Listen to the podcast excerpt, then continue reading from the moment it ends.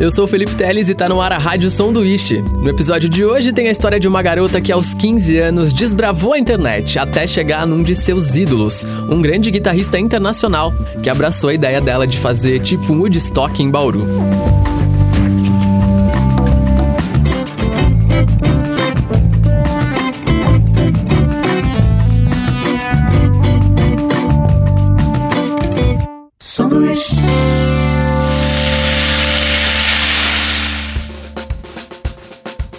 Manu Sagioro sempre foi uma pessoa envolvida com música.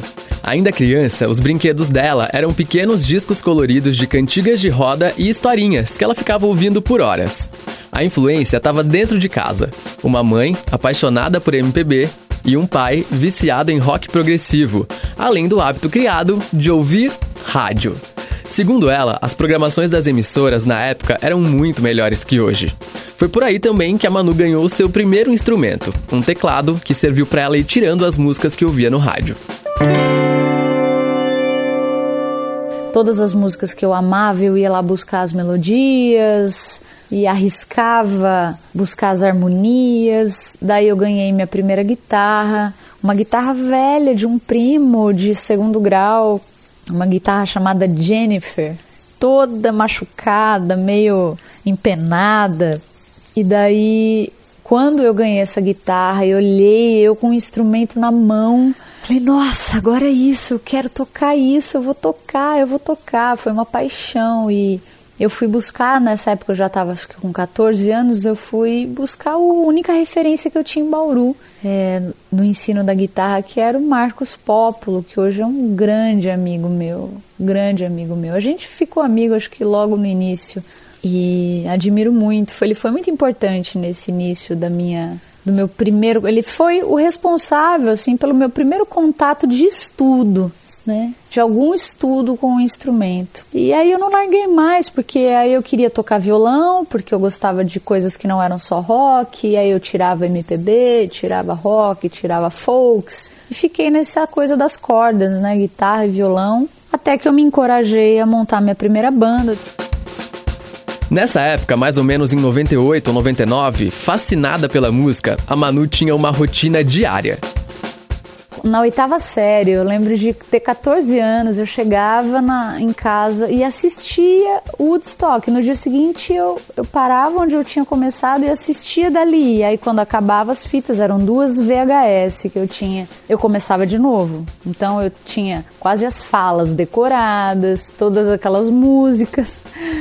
E a minha grande paixão, grande paixão foi Janis Joplin, que foi assim, é, na pré-adolescência, adolescência, entender o que é um ídolo, né? Eu tive um ídolo, né? Eu tive e, e foi a Janis Joplin. Então eu tinha todos os discos e camisetas e livros e a biografia e a coletânea, que não foi tanta coisa, né? Ela não deixou tanta coisa assim, mas o que tinha, eu tinha. O que eu, tudo o que eu tive acesso, eu comprei. Apaixonadíssima por toda a história dela, por todas as canções dela, sabia é, a ficha técnica de todos os discos e aí a internet chegou. E aí a gente comprou um primeiro computador, começou a navegar na internet. E a minha primeira pesquisa, claramente, foi tudo sobre a Janis Joplin, tudo podia haver na web naquele momento. Stalkeando a Janis Joplin naquele momento, claro, sem nem saber o que isso era naquela época, a Manu caiu no site da primeira banda da artista americana, a Big Brother and the Holding Company, que tinha lançado seu primeiro disco no verão de 1967. E aí, sabe o que ela fez? Escrevi para essa página. Olá, eu sou a Manu, eu tenho 15 anos e sou brasileira e tenho uma guitarra. e eu vou fazer um festival, porque isso é uma realidade. Eu já morava numa chácara, a chácara que eu moro hoje, e o sonho da minha vida era realizar um Woodstock. Aí eu tinha tudo de Águas Claras, eu fui atrás e, e arrumei tudo que existia sobre Águas Claras. E eu tinha tudo guardadinho aqui. Falei, não, eu preciso fazer um festival desse, eu preciso fazer um festival. Enfim, eu escrevi isso. Eu sou tal pessoa, minha idade é essa. E escrevi pra, pra banda, pro, pro contato da banda, da homepage da banda. Águas Claras, que a Manu cita, é o Festival de Águas Claras, considerado o Woodstock brasileiro. O evento, que rolou em Iacanga, aqui pertinho de Bauru, teve quatro edições, em 75, 81, 83 e 84, e contou com shows históricos de Raul Seixas, Gilberto Gil, Alceu Valença, Erasmo Carlos e muito mais. Um documentário chamado Barato de Iacanga, disponível na Netflix, mostra os detalhes da festa icônica que virou caso de polícia, chocou a população de toda a região e juntou amantes da música do Brasil inteiro, que acampavam na Fazenda Santa Virgínia e até andavam pelados pra lá e pra cá. Que saudade do que eu nem vivi. Mas voltando para Manu, na cabeça dela, era certo que ela ia organizar uma edição de um festival mundialmente histórico em Bauru, e com apenas 15 anos. E essa segurança toda, passada através de palavras escritas no e-mail, chamou a atenção de nada mais nada menos que um dos ídolos dela, Sam Andrews, guitarrista da Big Brother and the Holding Company, a primeira banda de Janis Joplin. E eis que passa um tempo, chega no meu e-mail uma resposta do Sam Andrews. Eu falei, não, não é possível, cara. Será que é ele? E aí ele foi me escrevendo muitos e-mails. Eu respondi, ele me dizia, ele falou, olha, eu falo várias línguas, eu tô aprendendo português, então a gente pode começar a falar em português, tudo bem? E eu vou ficar muito feliz em poder escrever em português e contar um pouco da minha história, entender melhor esse festival que você deseja fazer e quem sabe até ir com a banda hoje que tem uma outra vocalista, óbvio, mas a banda existe, o nome da banda existe e eu iria para o Brasil se você me arrumar é, pelo menos hospedagem e uma passagem de São Paulo para a banda toda, né? Custos de viagem de São Paulo até a sua cidade, eu, nós não cobraríamos para tocar no festival. Eu falei, meu Deus, não é possível. Eu, eu não acreditava muito, mas a gente trocou muitos e-mails ao longo de talvez seis meses, um ano. E até que ele pediu meu endereço para me enviar o material. E me enviou. Eu chegou aqui um Sedex, um Sedex, um, um pacote com o material todo impresso, fotos, release e um CD do Big Brother gravado naquele ano. Entusiasmada com a possibilidade real de dar vida a um sonho, a Manu arregaçou as mangas e começou a se organizar para tirar o seu Woodstock da cabeça e levar lá para a chácara onde ela morava e inclusive mora até hoje. Mãe, é o seguinte, eu vou fazer esse festival e e a banda da Janis Joplin vai vir tocar em Bauru, meu. É isso que eu tenho para contar aqui para minha família. Eu vou fazer esse festival. E daí eu fui pro jornal da cidade e foi capa do Cultura, que eu estava fazendo um festival, que eu estava começando a organizar, a produzir um festival, claro, e que eu precisava de gente que entendesse do assunto de fato para me ajudar. E aí então começou a chover telefonema, muitos telefonemas. Na época eu nunca vi isso, porque depois eu me tornei de fato uma, de certa forma, uma coordenadora de eventos, uma promotora de eventos, alguns eventos, e a gente custa muito para conseguir patrocínio. Mas em 98, eu saindo na capa dizendo que a banda da Janis Joplin viria para Bauru, as pessoas me ligavam e era tudo verdade.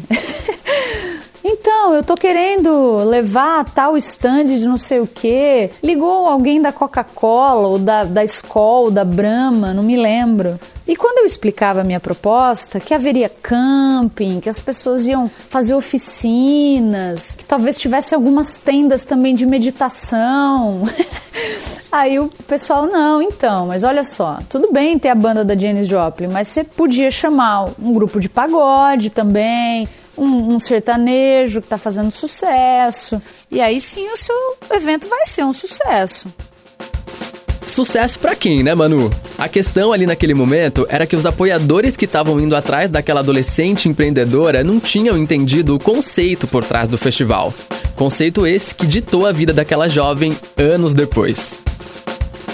Acho que um momento bastante decisivo para mim foi quando eu entrei na faculdade de música aqui em Bauru E, mas eu tinha muita vontade de descobrir, desbravar o mundo. Então, entrar na faculdade naquele momento de tanta descoberta, é, mesmo sendo algo que eu queria, eu estava muito em dúvida. E nesse momento eu arrumei meu primeiro emprego e comecei a ser garçonete do Armazém Bar, que é um bar clássico maravilhoso daqui de Bauru, um bar de rock and roll. Na época tocava bastante blues e rock and roll e ainda toca, assim, apesar da pandemia e eles estarem parados, era um bar que tocava às quintas tinha um projeto de blues quando eu comecei a frequentar o bar e, e sextas e sábados rock. Então eu arrumei o meu primeiro trabalho ali como garçonete, fui juntando um dinheirinho, fazendo essa faculdade, aí eu tranco essa faculdade. Eu entendi que eu queria trancar essa faculdade para pensar. e eu, eu quis pensar rodando muitos quilômetros, 9 mil quilômetros de carona pelo Brasil. Então eu convidei um amigo meu e saímos. Eu fiz uma programação, peguei um roteiro, peguei o um mapa do Brasil, eu tinha 19 anos. E falei, bom, vamos fazer esse trajeto aqui, ó. Acho que em uns 4, 5 meses a gente faz isso tudo. E aí eu saí, então, com um violão, uma mochila, uma barraca e pouquíssimo dinheiro no bolso. Eu conto para você que eram 600 reais. Pode parecer brincadeira, mas eram 600 reais. Como uma pessoa viveu quatro meses com 600 reais, não dá para acreditar. 2001, isso. E aí rodei todo o Nordeste, subi Piauí, Maranhão, fui descendo a costa e me encorajando muito a tocar em situações de, de necessidade até uma época que tá, já não tinha mais dinheiro, eu, ah, vou tocar, a gente consegue um jantar, eu toquei, consegui um camping, aí, poxa, isso foi me encorajando, me dando uma força, assim, poxa, a música, além de paixão, além de tudo que eu sinto com a música, ela, ela me abre portas, né? Ela pode me, me, me sustentar até, né? Nem, eu nem tinha muito essa ideia, sabe? Eu sempre fui muito imediatista, especialmente naquela época. Muito é só o agora que existe, né? Mas isso foi me fortalecendo com a música como aliada, né? E aí eu volto a Bauru e resolvi retomar o curso. Só que aí eu quis fazer letras, eu entendi que eu queria aprender muito mais sobre literatura, ler, escrever, que eu gostava.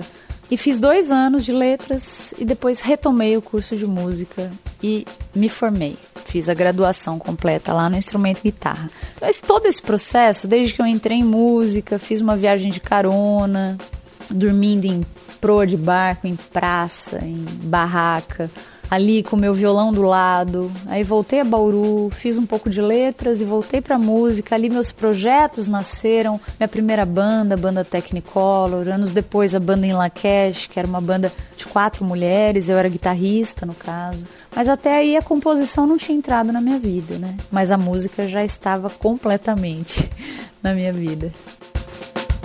Depois da Inlacast, uma banda importante da cena de Bauru e região que lotava casas de shows e eventos por várias cidades, Manu Sagioro resolveu se lançar em carreira solo. Eu perguntei para ela qual desses momentos ela considera o auge de sua carreira. Por 14 anos eu tive uma banda de rock and roll em Lakesh e a gente lotava os lugares, lotava. A gente tocava para muita gente, em encontros de moto, em diversas situações. As casas estavam sempre muito cheias. É, dava aquela sensação, às vezes, de mar de gente. E, e, a gente fazia clássicos do rock. A gente fazia Led Zeppelin, Deep Purple, Janis Joplin, ACDC, um, The Doors, Beatles, Stones. É isso que a gente tocava e eu amava muito tudo isso. Mas eu não tinha uma sensação de, de estar num auge nem fazendo nenhum tipo de sucesso. E eu só compreendi melhor isso quando eu comecei a compor e gravei o meu disco e então eu fui fazer shows do meu disco. Isso eu tô falando tem apenas três anos, dois anos, dois anos atrás. E eu lembro que um dos primeiros shows que eu fui fazer que não foi de estreia do disco, foi um circuito. É, foi um circuito alternativo de música. E eu fui para Uberlândia. E quando eu cheguei no auditório, tinham quatro pessoas para me assistir. Um auditório grande e tinham quatro pessoas ali. A produção não foi legal, a divulgação foi zero, o produtor ficou doente, chamou outro, enfim, não deu certo o negócio, nem sei o que aconteceu, nem lembro mais. Eu sei que eu falei, bom, tudo bem, eu lancei um disco, eu tô me sentindo muito feliz com o meu disco, eu tenho um gigantesco público de quatro pessoas. E eu lembro perfeitamente do amor, da satisfação que eu senti cantando as minhas músicas para apenas quatro pessoas.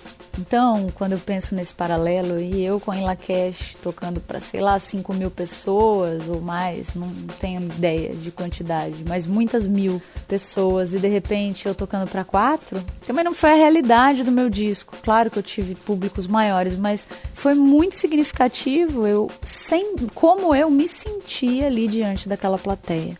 Então, essa pergunta sobre o auge, ela, ela é bem subjetiva mesmo.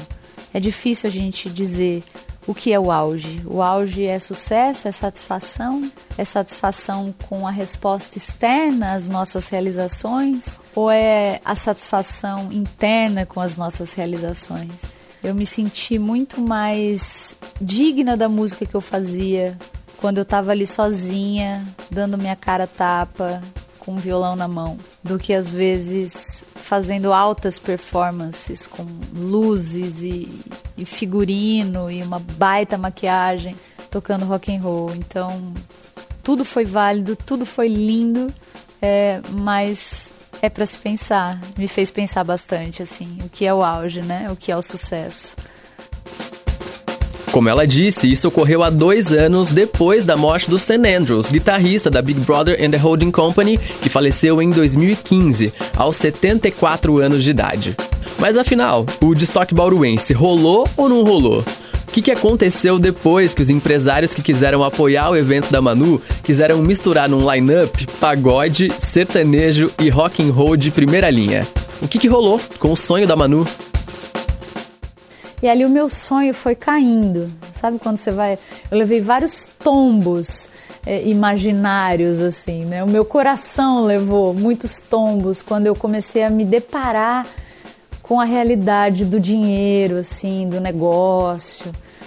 E aí, enfim, eu expliquei para o Sam que não estava rolando, que eu não ia conseguir e que se um dia eu conseguisse eu falava com ele, eu agradecia o contato a gente seguiu trocando e-mails por um tempo e aí a coisa se diluiu e a gente parou de se escrever. Essa foi uma história de um. Acho que eu, de eu chegar mais perto de um ídolo, né? Ainda mais um ídolo que já, já tinha morrido há tantos anos, que morava num outro país. Eu, com 15 anos de idade, para mim era muito, né? Pensar que eu estava ali estabelecendo, de certa forma, uma amizade com um guitarrista que tocou na primeira e na segunda banda da Janis Joplin, né, que tocou no Woodstock com ela, que tocou no Monte Pop Festival com ela. É, foi foi bem especial mesmo isso.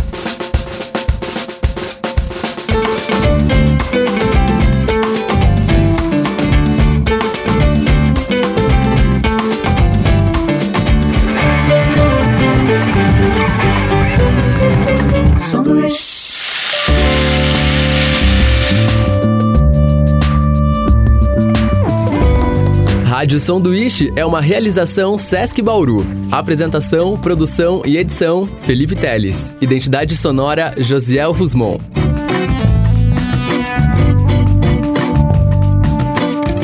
Sanduíche.